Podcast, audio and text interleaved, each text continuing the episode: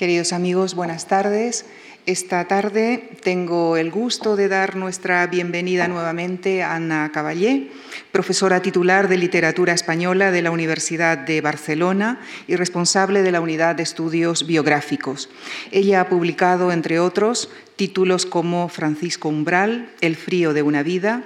una breve historia de la misoginia, el feminismo en España, la lenta conquista de un derecho, y con Randolph Pope ha escrito ¿Por qué España? Memorias del hispanismo estadounidense.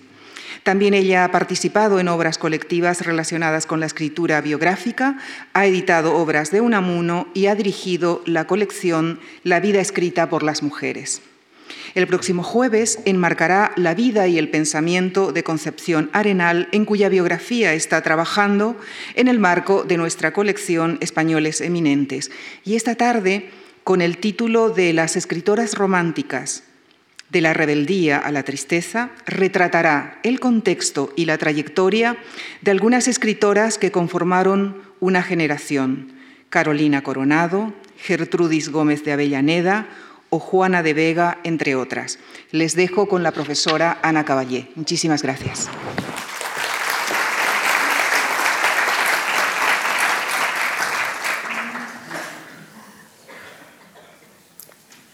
Muchísimas gracias, Lucía. Buenas tardes a todos. Y eh, empiezo por decir que para mí es un placer estar nuevamente en la Fundación Juan Marc. Yo creo que es la, mejor fundación eh, de España indiscutiblemente y la que tiene un programa cultural más atractivo y, más cosmopolita, de manera que estar aquí nuevamente para mí es un inmenso eh, honor. Estuve hace unos años hablando, quizá alguno de ustedes lo recuerda, hablando de, Rosa Luxemburg y hace un par de años estuve nuevamente hablando de George Sand. Hoy hablaré de escritoras románticas españolas, de manera que la satisfacción es triple, porque, bueno, después de eh, trazar digamos, el siglo XIX desde una perspectiva eh, europea, pues hoy me centraré en algunas escritoras eh, románticas que jugaron un papel eh, decisivo en la incorporación de la mujer al mundo de las letras y de la creación literaria. Sin embargo, durante muchísimo tiempo, digamos que estas mujeres han tenido, no han jugado ningún papel, no han, no han estado, no han formado parte del canon se las ha ignorado por completo. Yo recuerdo, por ejemplo, cuando estudiaba en la Facultad de Filología o de Filosofía y Letras entonces de la Universidad de Barcelona, que, por ejemplo, veíamos la figura de Emilia Pardo Bazán y la veíamos como una figura ah, absolutamente excepcional, yo casi diría como un fenómeno de feria, alguien que salía de la nada en medio de un desierto de pronto había una mujer que tenía pues una obra importante. La estudiábamos solo desde el punto de vista de su defensa del naturalismo, pero eh, nada más, ¿no? es decir, que no había ninguna explicación para el surgimiento de una figura del empaque de doña Emilia. Eh, yo diría que ha sido la teoría y la crítica feministas y por otra parte los estudios de género imprescindibles eh, los que han permitido que en los últimos años se rescatara una genealogía de escritoras eh, mujeres que, eh, sin las cuales no se puede entender la evolución y la incorporación pues, de la mujer de letras y de la mujer pues, al mundo profesional, académico y estrictamente eh, creativo.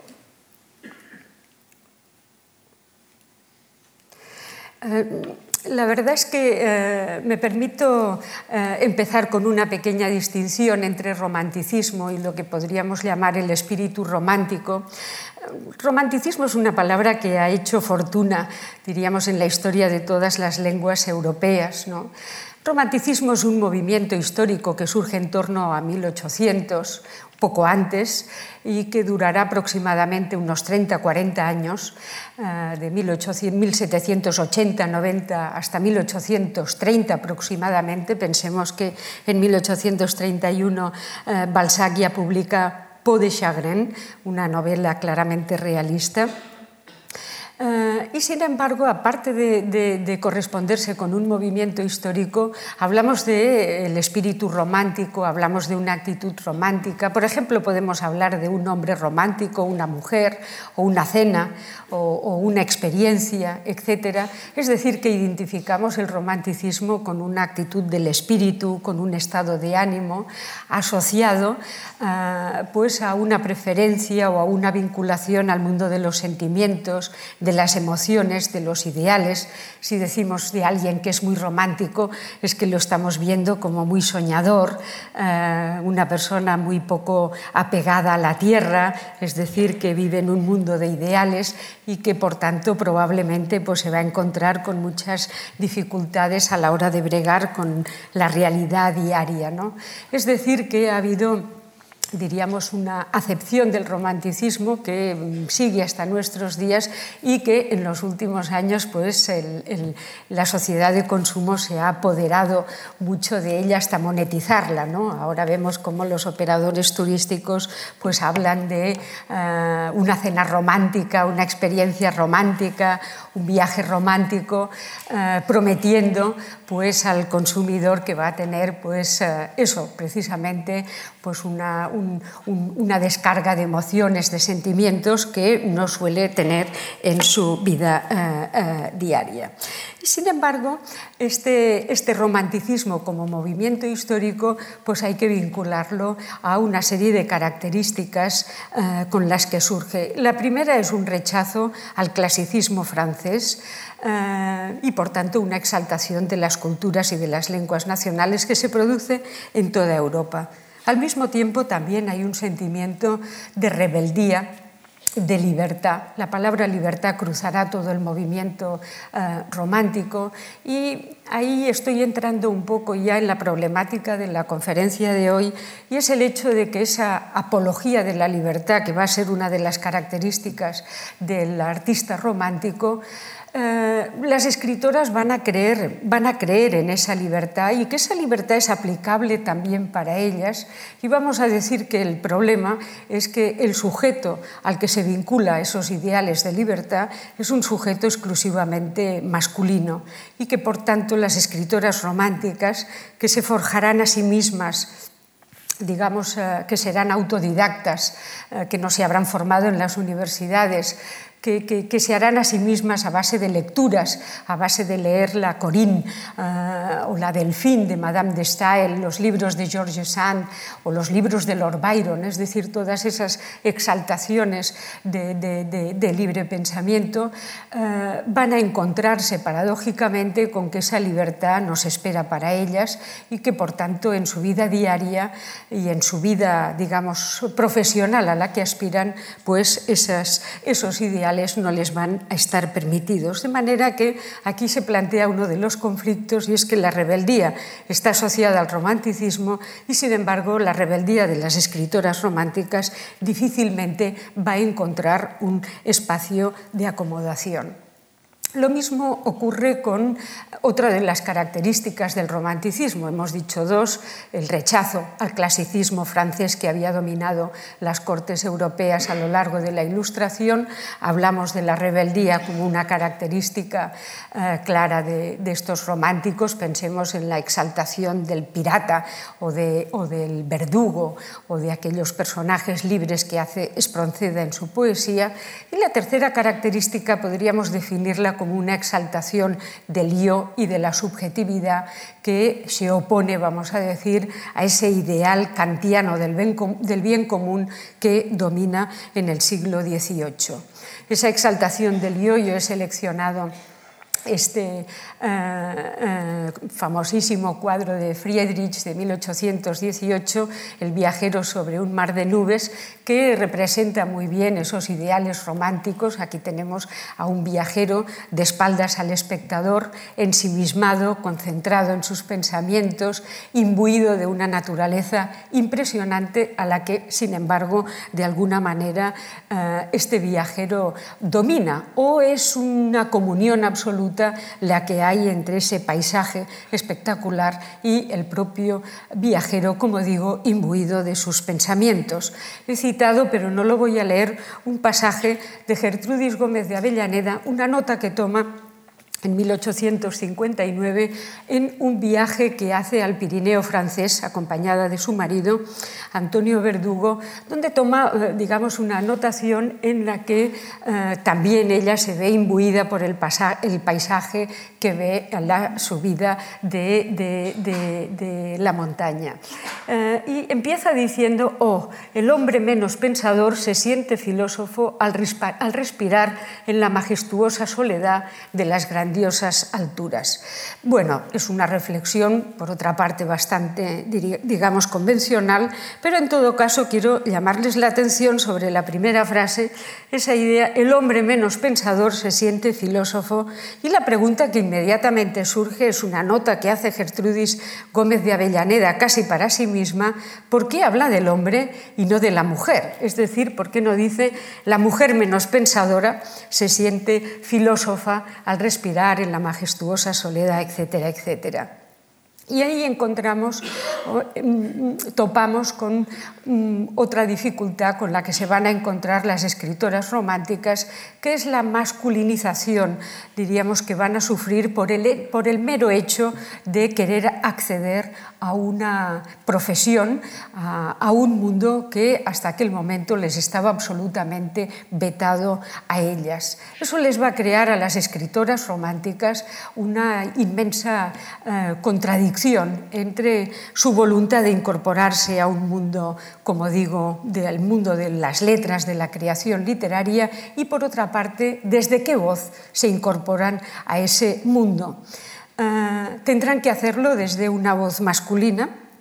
es decir, asumir el sujeto masculino y, sin embargo, su sensibilidad, sus aspiraciones, sus sentimientos serán absolutamente contrarios, digamos, a esa masculinidad en, la que se encontrarán encajadas al no disponer de un sujeto femenino, una voz femenina eh, correspondiente a esa defensa que hacen de, sus propias, de su propia eh, actividad. Bueno, eso por ejemplo lo vemos eh, en esta pantalla, hay mucha letra, pero me permito, es el único poema que voy a leer. Es un poema que escribe Carolina Coronado, lo escribe en 1846, se titula Libertad, y es un poema que escribe al hilo de la nueva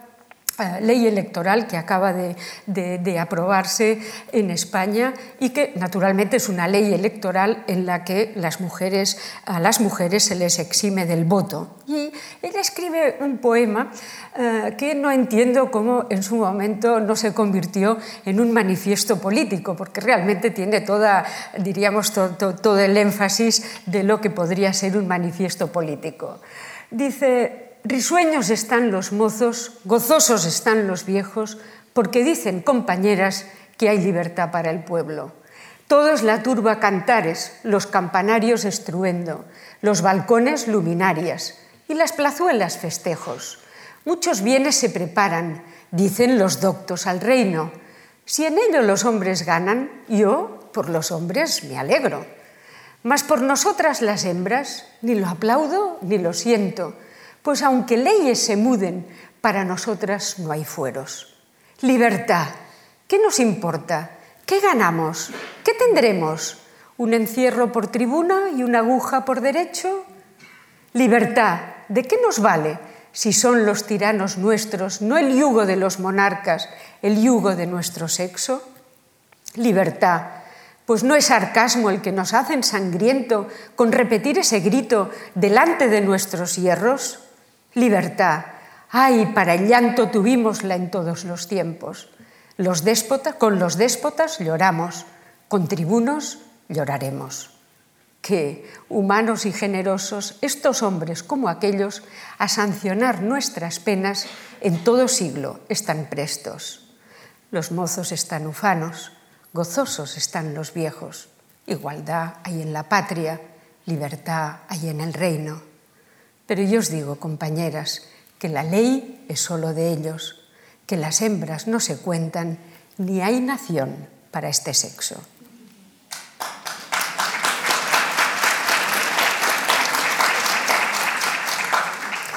Eh, la verdad es que, eh, en fin, supongo que entienden por qué, en fin, este poema no constituyó un manifiesto político para estas escritoras que, eh, pues como la propia Carolina Coronado, se quejan de unas medidas políticas que, sin embargo, no las contempla a ellas. Bueno, antes decía que el romanticismo ocupa unos 30, 40 años y que se construye en torno a 1800, pero hay que decir que en el ámbito de la cultura española el romanticismo es tardío y no florece, vamos a decirlo así, hasta la década de los años 30, cuando precisamente en toda Europa el romanticismo ya ha cedido el terreno a otras concepciones estéticas como la del realismo. La explicación es muy fácil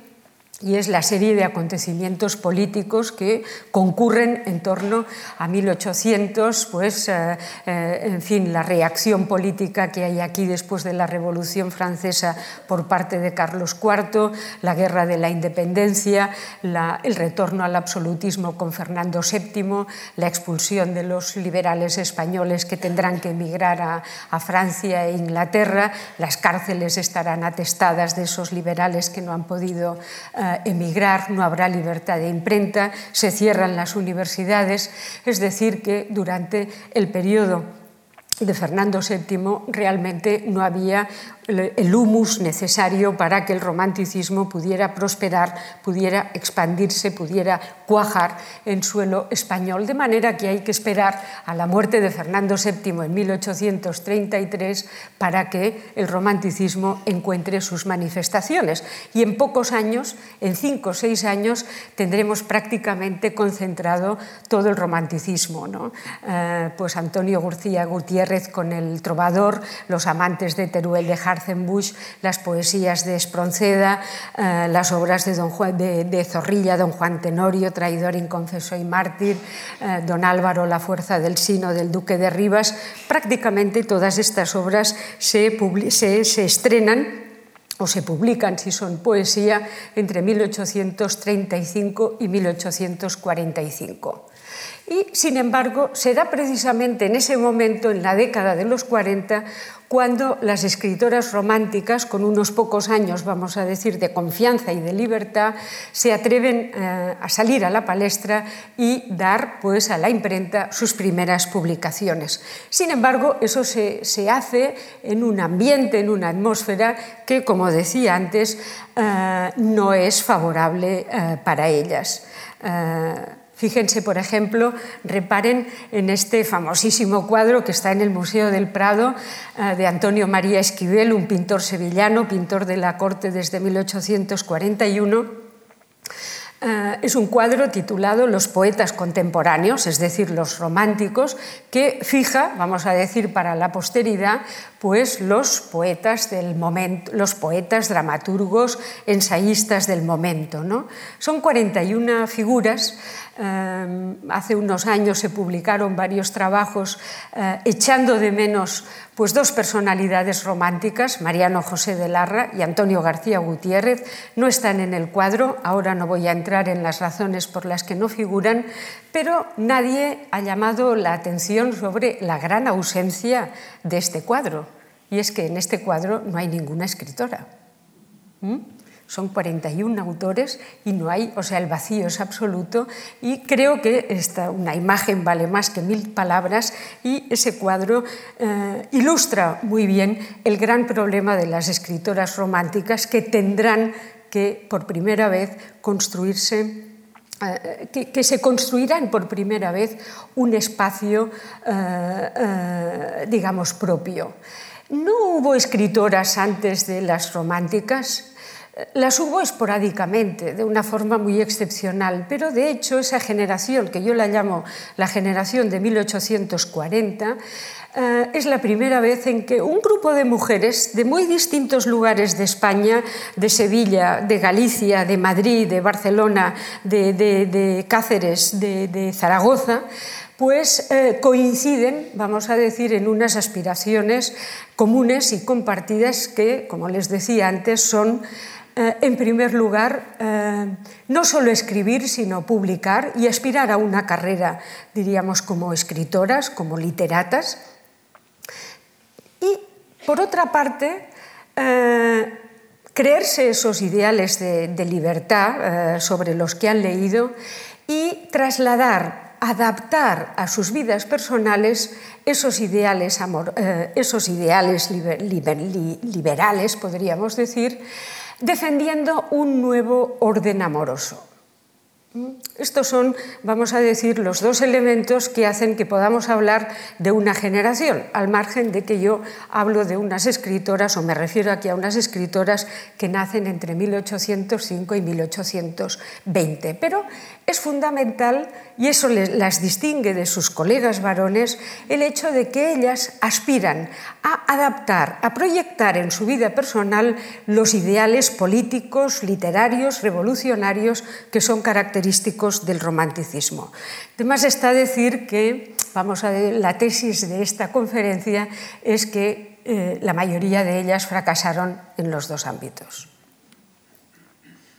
La primera de estas autoras románticas que quiero citar es eh, Juana de la Vega, condesa de Espocimina, una mujer interesantísima, mm, escritora en el sentido de que yo entiendo, la veo como la primera, la eh, primera historiadora barra historiador eh, moderno, moderna de este país. Una mujer que, eh, como todas, diríamos las, que, las, tres que voy a considerar en esta conferencia, responde a una misma pauta biográfica, y es que tienen un camino de ida eh, rebelde, revolucionario, eh, liberal, atrevido, rompedor, eh, iconoclasta, heterodoxo, y que coincide naturalmente con su juventud y tienen un camino de vuelta y es que diferentes acontecimientos las hace retraerse claudicar de sus ideales románticos y refugiarse en el misticismo, la oración, eh, la soledad, el ensimismamiento, la tristeza y todas ellas acaban, diríamos, la última etapa de sus vidas en un eh, aislamiento prácticamente eh, total. Yo en los últimos años me intereso mucho por la desde el punto de vista biográfico por la última etapa de la vida de las personas, que coincide con la vejez, ¿no? sin, recurrir a ningún tipo de eufemismo. Porque en las biografías normalmente encontramos eh, que los biógrafos hacen especial énfasis en eh, la primera parte de la vida de los individuos. ¿no? Eh, claro, son las fases de crecimiento, de gestación del yo, de, creación de una individualidad, de, lucha por hacerse con una personalidad propia, y los biógrafos le dedican cantidad de páginas, cantidad de espacio a reconstruir el hábito, el humus en el cual pues, un artista eh, acaba, digamos, gestándose como tal. ¿no? Y sin embargo, en las biografías la última etapa de la vida, la vejez, la muerte, apenas se la considera. Los biógrafos acostumbran a pasar rápidamente bueno, la persona ya ha dado de sí todo lo que podía y prácticamente eh, esta última etapa carece de interés, no hay nada que aportar. Bueno, será por las canas, por el cabello blanco, será porque pasan los años, pero a mí cada vez me interesa más esta última etapa de la vida porque entiendo que si al principio pues el, individuo lucha por ser, en la última etapa de la vida uno es lo que ha sido. Entonces creo que eh, la vejez es una etapa que dice muchísimo sobre la persona y sobre la forma en que ha construido en el pasado su existencia hasta llegar a donde, está. Entonces, me parece que eh, el atender a los últimos años de la vida nos da muchísimas más claves sobre la personalidad, eh, los valores, y diríamos y, los hechos a los que le ha dado importancia la persona a lo largo de la vida y por supuesto las dificultades que la primera etapa en la que las historias en general son bastante comunes y por el contrario las vejeces son absolutamente dispares unas de otras.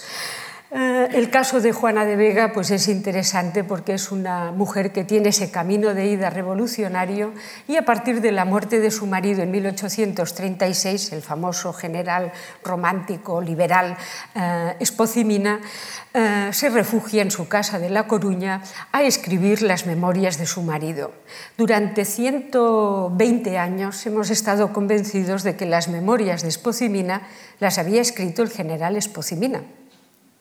siete volúmenes de memorias, que no es ninguna tontería, miles de páginas.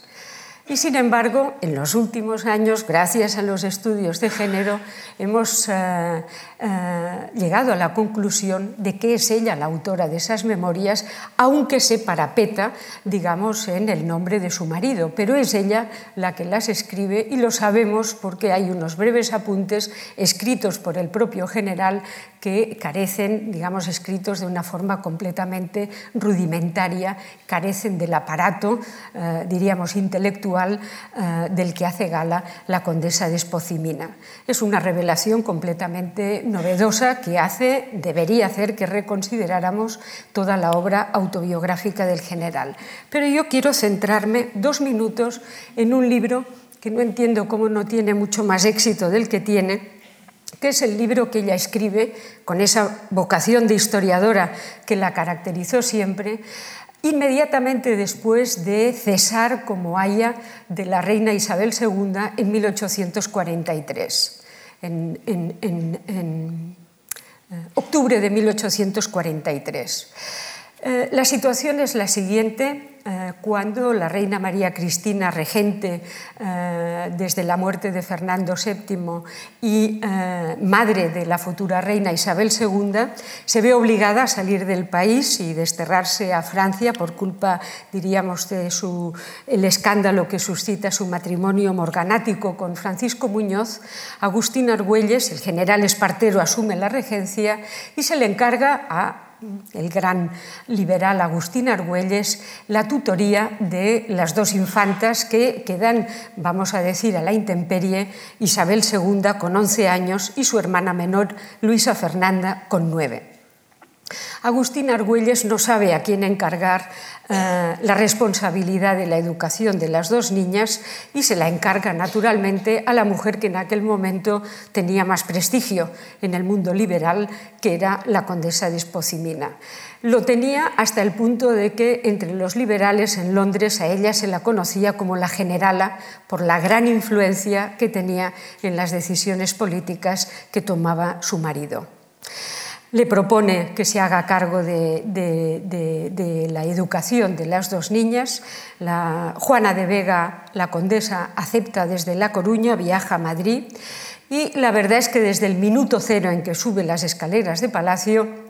se va a encontrar con la hostilidad, la oposición, la animadversión de los reductos más ultracatólicos eh, eh, del moderantismo español que le harán la vida imposible con la voluntad de sustituirla por la antigua marquesa de Santa Cruz, tan ultracatólica como ellos. El miedo es que eh, pues mm, la, joven Isabel se convirtiera en una reina constitucional, respetuosa con las leyes y, eh, digamos, ausente de... Eh, es decir, que no entrara en el partidismo político que en aquel momento estaba en su máxima virulencia. Bueno, eh, ella está dos años con las dos niñas y inmediatamente cuando finalmente pues, la oposición consigue cesarla, ella se refugia de nuevo en La Coruña, ya no va a salir de allí, para escribir unas memorias de esos dos años de las que quiere dejar constancia para la historia de España. Eh, esas memorias quedaron eh, en un cajón y solo José Canalejas en 1910 las recuperaría cuando vio que en el, en el rastro había una copia eh, manuscrita de esas memorias que se estaban vendiendo a precio de almoneda.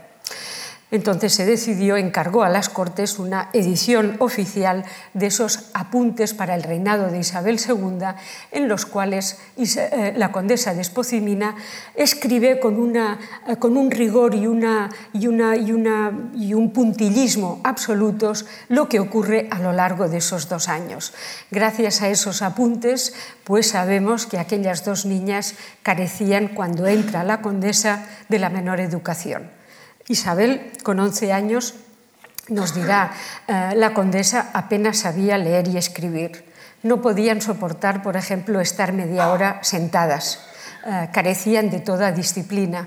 Eh, las clases que recibían carecían de todo respeto y las damas entraban constantemente en las clases distrayéndolas con todo tipo de pretextos.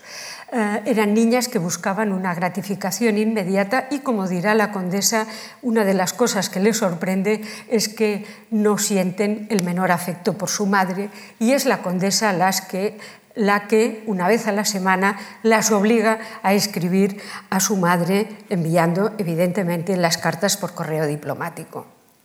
Bueno, hay cantidad de detalles, es un documento único en la historia de la monarquía española. Nunca nadie ha escrito con tanto detalle cómo era la vida de Palacio cuando accede la condesa de Mina en 1841. Y, por ejemplo, detalles que a mí me sorprendieron muchísimo, el hecho de que cuando seis meses después Argüelles le propone a la condesa la presentación pública de la joven reina de 11 años en las Cortes, la condesa se precipita al joyero real para encontrarle alguna pequeña joyita con la que adornar, pues, en fin, a una niña que, siendo una niña, pues tiene que en las cortes presentar un aspecto majestuoso, ¿no? Y se encuentra con la sorpresa de que el joyero real está completamente vacío y que la reina eh, consorte María Cristina, consorte barra regente, se había llevado todas las joyas de la corona a eh, París, joyas que nunca devolvió. Entonces, bueno, son cuestiones que, eh, en fin, son sumamente interesantes. Y la última que voy a destacar es que inmediatamente Juana de Vega, percibe que Luisa Fernanda, la hermana menor, es mucho más lista, más despierta eh, que Isabel. Isabel eh, es torpe de movimientos, eh, carece de toda disciplina, no soporta la aritmética, no soporta la gramática, no quiere hacer prácticas de francés, nunca hablo francés, eh, y eh, por el contrario, Luisa Fernanda, dos años menor, es una muchacha despierta, escribe mucho mejor que su hermana y, eh, por tanto, demuestra unas capacidades intelectuales muy superiores. Y, de hecho, yo hace un tiempo, consultando el archivo histórico municipal aquí en Madrid, pues pude comprobar en lo que queda del archivo de Juana de Vega, que se ha perdido prácticamente todo,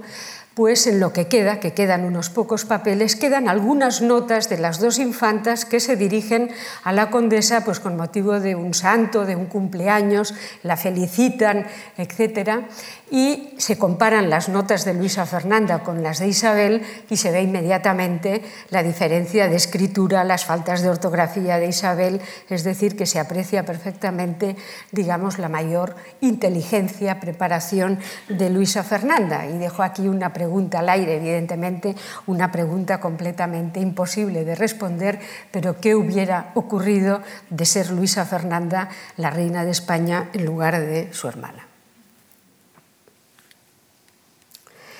Eh, la segunda romántica de la que quería hablar es eh, Gertrudis Gómez de Avellaneda, probablemente, en fin, la romántica por excelencia, una escritora nacida en Cuba en 1814 en Puerto Príncipe y que morirá en 1873 y quizá la que protagoniza, vamos a decir, el cambio biográfico más espectacular de todas las escritoras románticas. Ella es una mujer que, podríamos decir, para entendernos, que es nuestra George Sand o nuestra Madame de Stael, es decir, una mujer que eh, quiere adaptar o llevar a su vida personal, a su vida privada, los ideales liberales en los que cree y que, por tanto, va a tener una vida amorosa, amplia, fecunda, desgraciada, pero, en fin, llena de aventuras y de, diríamos, de atrevimiento, por supuesto, para una mujer de su época. También en Gertrudis Gómez de Avellaneda vamos a, ver el mismo camino de ida, ese camino, eh, diríamos, de, de, altivez, de orgullo, de lucha en defensa de esos ideales liberales, de lucha por hacerse un puesto como literata en la sociedad española de los años 40. Y efectivamente, en la década de los 40, Gertrudis Gómez de Avellaneda está, por decirlo en términos de la picaresca española, en la cumbre de su buena fortuna. Es una mujer que ha conseguido con sus obras de teatro el aplauso del público madrileño, que estrena, diríamos, eh, una obra de teatro prácticamente cada año o cada dos años, escribe poesía, escribe teatro, escribe novelas y está firmemente convencida, vamos a decir, de que ella es una de las protagonistas de este nuevo orden amoroso en el que ella cree y que ella adapta a su propia vida. Eh, quizá la cumbre de esa buena fortuna la podríamos ubicar en 1845, cuando ingresa eh, pues en el Liceo Artístico, aquí en Madrid, de la mano de José Zorrilla, es decir, una imagen de la que, de la que queda alguna, perdón, un, hecho del que queda alguna imagen y que ilustra pues, un momento muy significativo, una mujer entrando en un liceo artístico como el que hemos visto eh, en, en un mundo absolutamente masculino. Bien, a partir de 1845 van a empezar los problemas para Gertrudis Gómez de Avellaneda porque vamos a decir que ella, eh, confiando demasiado eh, en esas posibilidades que se le están abriendo, eh, vamos a decir que se lleva a engaño. Lo primero, la primera señal de atención, que Gertrudis no la percibe así, pero que sin embargo ahora lo vemos como era ya una señal de alarma, es que en 1847 ya pide eh, formar parte del Consejo Consultivo de Teatros del que formaban parte todos sus colegas varones, una petición completamente lógica teniendo en cuenta que era una dramaturga en aquel momento que estaba representando constantemente en los teatros madrileños. La Junta Consultiva le responde que no, porque no está previsto eh, que una mujer eh, ocupe, según la legislación vigente, un cargo público. Reparen ustedes en la contradicción que supone que una mujer no pueda ocupar un cargo público y que la reina, eh, en fin, que la máxima representación pública de la política española sea una mujer, que sí está ocupando, por tanto, un cargo público. Creo que eso expresa muy bien también la contradicción que se vive en este momento y que nosotros ahora entendemos como sumamente interesante en ese proceso de conquista de la autonomía eh, femenina. Gertrudis Gómez de Avellaneda, una mujer, en mi opinión, excesivamente impulsiva, eh, no repara, diríamos, en esa eh, advertencia sutil eh, que le está haciendo una sociedad que es capaz de reconocer a algunas escritoras románticas como ella, eh, su carácter excepcional, darles un reconocimiento literario, pero que no está dispuesto a que esa excepcionalidad se convierta en un criterio colectivo. Es decir, que puede reconocer el valor excepcional de una mujer porque tiene un carácter excepcionalmente masculino, virilizado, pero sin embargo no quiere de ninguna manera que esa situación se propague y se convierta en un hecho común, afectando, vamos a decir, a las amas de casa y a las madres de familia de la época.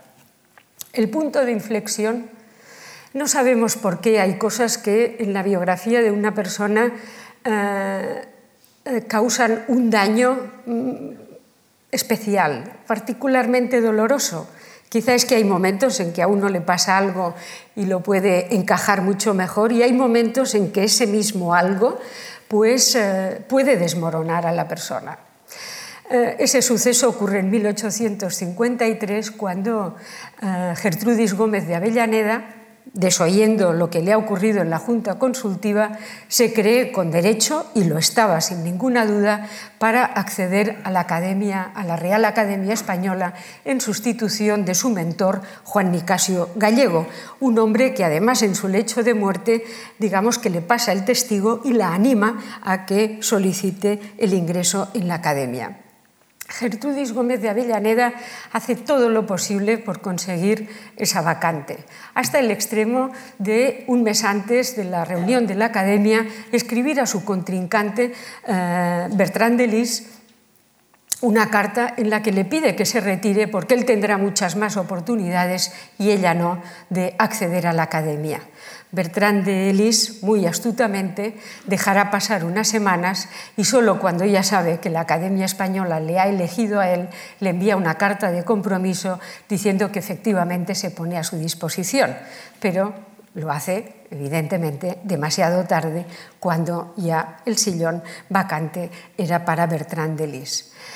Bueno, esa situación que después la revivirá eh, con, características muy particulares Emilia Pardo Bazán, a la que también se deniega el acceso a la academia, a Gertrudis Gómez de Avellaneda le cae, eh, le, cae muy mal. Es decir, de alguna manera, em, digamos, desmorona la ambición, la convicción que ella tenía de poder jugar un papel, en el, de tener un espacio en el reconocimiento público del cual ella creía ser eh, merecedora. Y a partir de este momento, tiene 39 años, prácticamente va a dejar de escribir es decir, su última obra de teatro, Baltasar, que ya es una obra bíblica inspirada en la última cena de Baltasar del libro de Daniel, ya es una obra de un gran carácter religioso, en realidad es, presenta a un eh, Baltasar, a un rey babilónico, eh, a las puertas, digamos, eh, como, un precedente del catolicismo que ya va a, digamos, a, avanzar con, Ciro, rey de los persas, y la conquista de Babilonia. Y eh, a partir de 1858 solo encontraremos a Gertrudis Gómez de Avellaneda como autora de devocionarios eh, del Manual del Perfecto Cristiano, eh, poesías religiosas y completamente, diríamos, en una vida de reclusión absoluta. Mm, aparte de la academia, evidentemente hay otros hechos que convergen, vamos a decir, en esa, en esa claudicación de Gertrudis Gómez de Avellaneda, pero no deja de ser muy significativo, vamos a decir, esa renuncia absoluta y ese refugio en el misticismo de los últimos años de la divina Tula, como se la conoció en los años 40, y que se convierte en una mujer obsesionada eh, con la religión, con la relación con Dios y, por ejemplo, su testamento es absolutamente impresionante por la cantidad, los miles de misas eh, que encarga, misas, oraciones y todo tipo de devociones, dedica una buena parte de su testamento, que murió siendo una mujer rica, parte de su testamento pues a la cantidad de oraciones que pide para su alma eh, tal. Bueno, eh, en fin, es absolutamente sorprendente que una mujer que en 1842 escribe una novela tan rompedora como Dos mujeres, en la que plantea una historia, mm, la historia de dos mujeres que rivalizan por el amor de un hombre, eh, dos mujeres que tienen dos perfiles muy distintos. Una mujer es la esposa, una mujer, eh, eh, digamos, virginal, pura, sencilla, obediente, mientras que la otra, que se convierte en el alter ego de Gómez de Avellaneda y es para mí la primera heroína romántica, una tal Catalina, condesa de ese punto, nunca sabremos su apellido, que es una mujer madura, cosmopolita, culta, con una vida amorosa eh, bastante libre y que, sin embargo, muere al final eh, renunciando al gran amor que siente por eh, Pedro, el protagonista, digamos, y el el elemento que está en disputa entre esas dos mujeres, por el argumento que ahora lo acabo de explicar tan sintéticamente que lo he explicado muy mal, pero en todo caso ese argumento seguro que les recuerda pues el argumento que recogerá Benito Pérez Galdós eh, en 1881 en Fortunata y Jacinta, donde también encontramos a dos modelos de mujeres muy distintas disputándose el amor de un hombre, Juanito Santa Cruz. Eh, en el caso de Gertrudis Gómez de Avellaneda, eh, pone en el personaje de Catalina, vamos a decir, pues eh, las características de lo que ella entendía que podía ser un modelo femenino viable. Pensemos que frente a, esa heroína romántica dibujada por Gertrudis Gómez de Avellaneda en dos mujeres, en paralelo los escritores románticos están construyendo unas heroínas eh, femeninas absolutamente eh, inadecuadas o inapropiadas para la época. Eh, todas al borde del desmayo e incapaces de tomar la menor decisión sobre sus vidas. Recordemos el señor de Benvibre, pues cuando Elvira se ve obligada a casarse con el conde de Lemus y enviando una nota rápida al señor de Benvibre, que es su amor, un joven de su edad con el que ella querría casarse, diciéndole, mi vida está en tus manos, mi padre me obliga a casarme con el conde de Lemus estoy perdida. Es decir, que a ella no se le ocurre otra cosa que pedir ayuda al señor de Benvibre para que le solucione el problema que ella tiene en relación a su padre. O pensemos en la célebre doña Inés,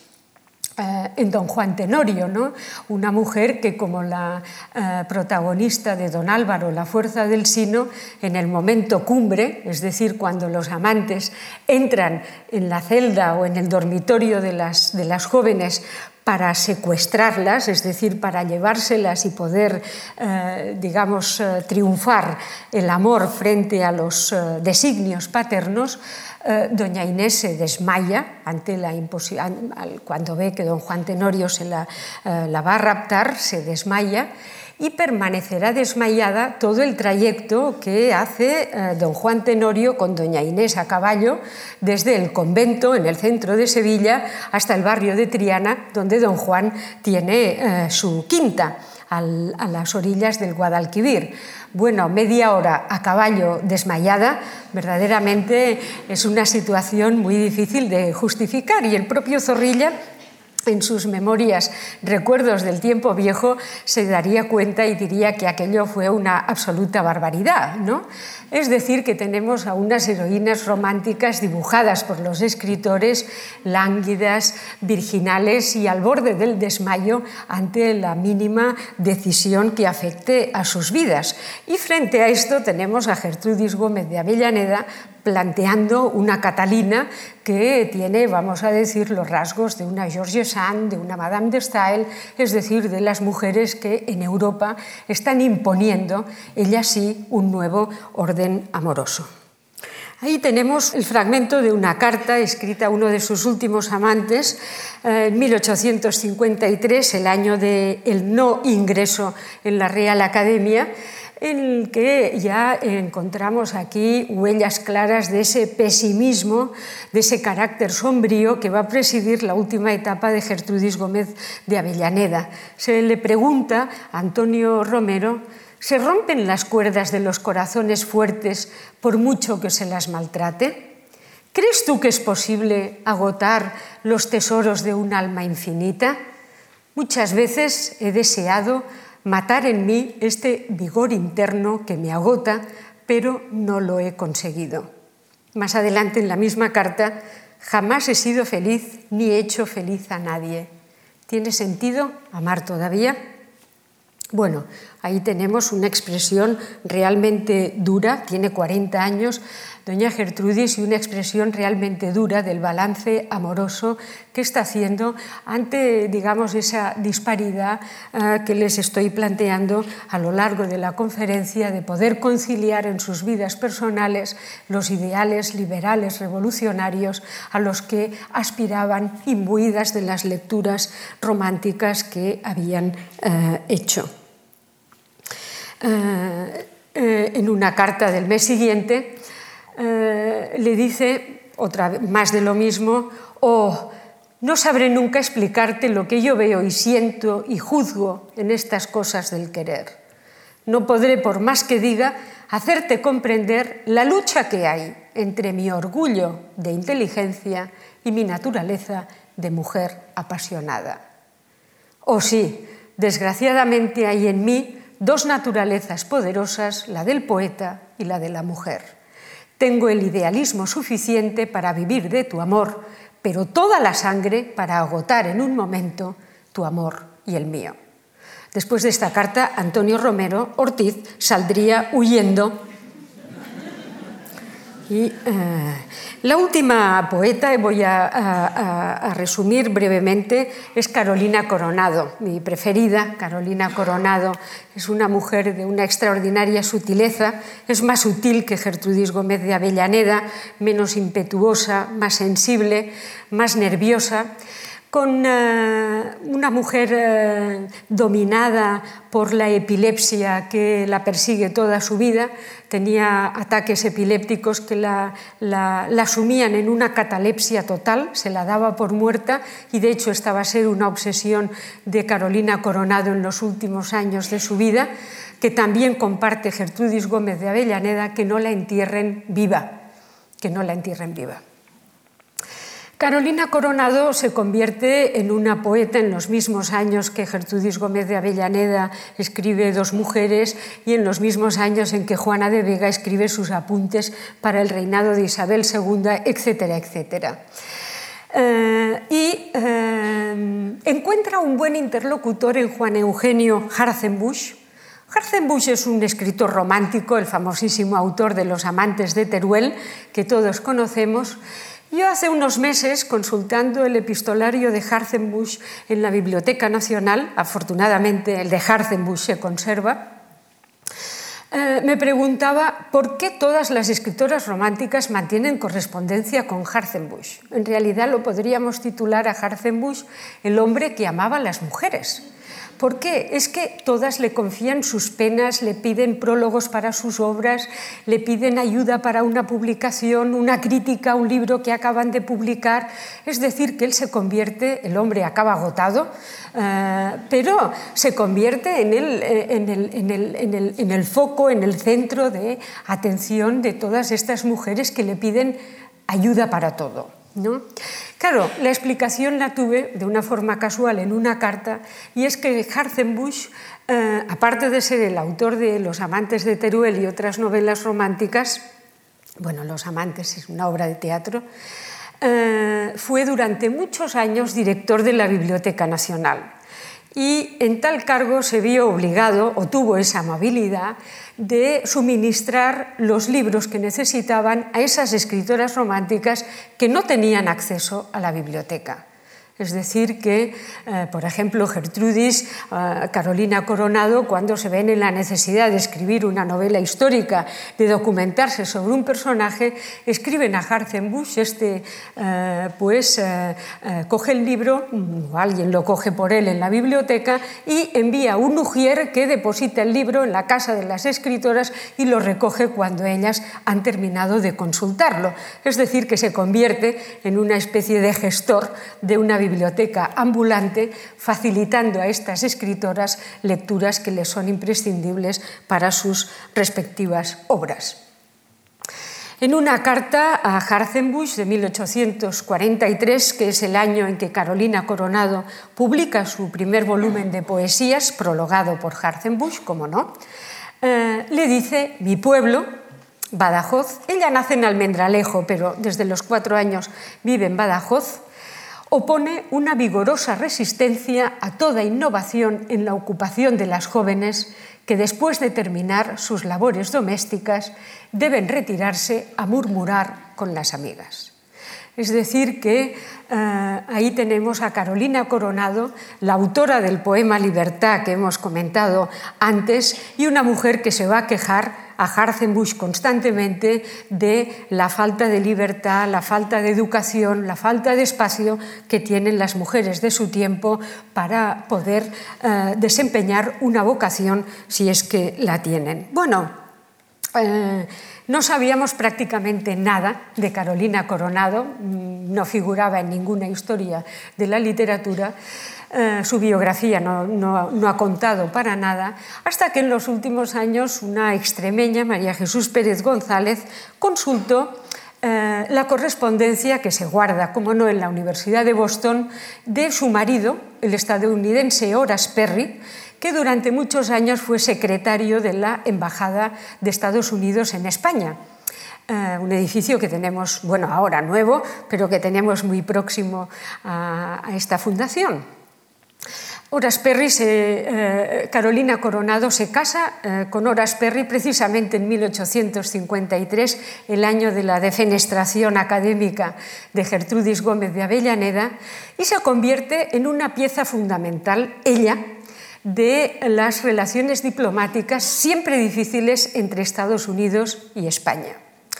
muy difíciles en el siglo XIX y sabemos que acaban como acaban en 1898. Bien, Carolina Coronado se convierte en una pieza fundamental, ella organiza reuniones, pone en contacto a unos con otros, facilita todo tipo de conversaciones entre políticos, escritores, etc. Es decir, que su salón literario, la Embajada eh, estadounidense en Madrid, se convierte en un elemento de referencia que es citado abundantemente en la correspondencia diplomática de la época, aunque nosotros lo ignoráramos hasta fechas muy recientes. ¿Qué ocurre?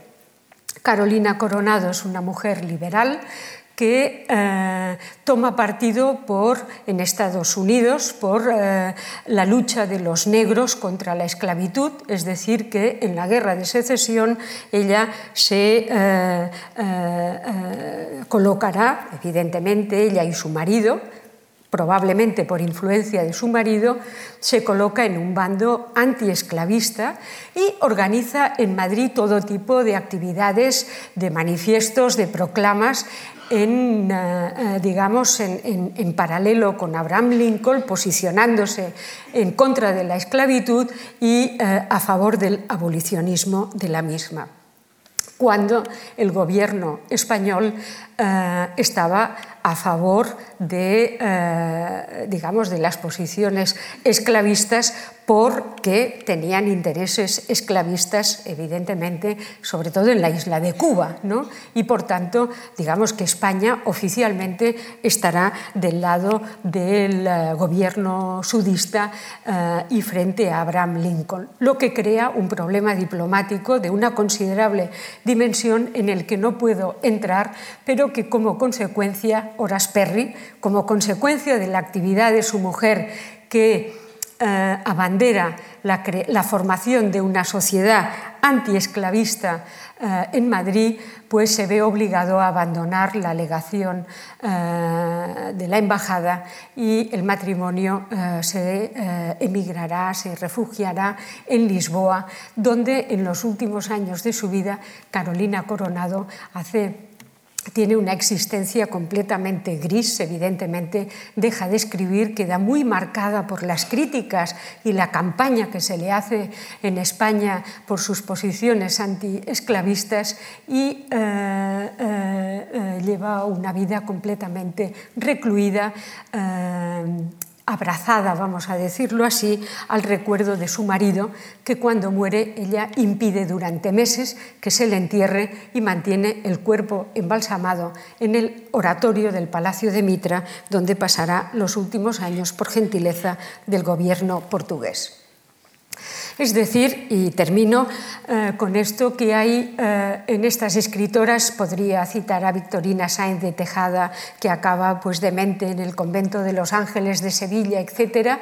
Eh, en todas estas mujeres hay un camino de ida y un camino de vuelta, un camino de claudicación, de misticismo, de refugio en la religión, ante, podríamos decir, el desengaño del mundo. ¿no? Mm, por ejemplo, eh, Carolina Coronado, en su último poema conocido de 1910, muere en 1911, eh, las mujeres fueron mucho más longevas, las románticas, que sus colegas varones. Quejarse es protestar, la pena es muda. Y sin embargo, Eh, fíjense ustedes, eh, o sea, la misma Carolina Coronado, que dice eh, la pena es muda,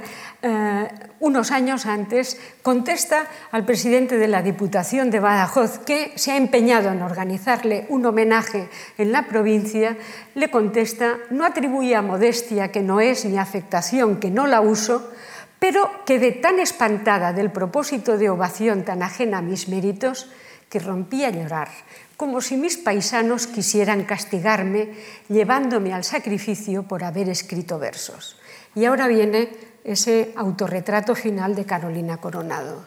Yo no hice nunca procesión de literata, he sido siempre la más casera de las mujeres. Fin de la historia. Muchas gracias.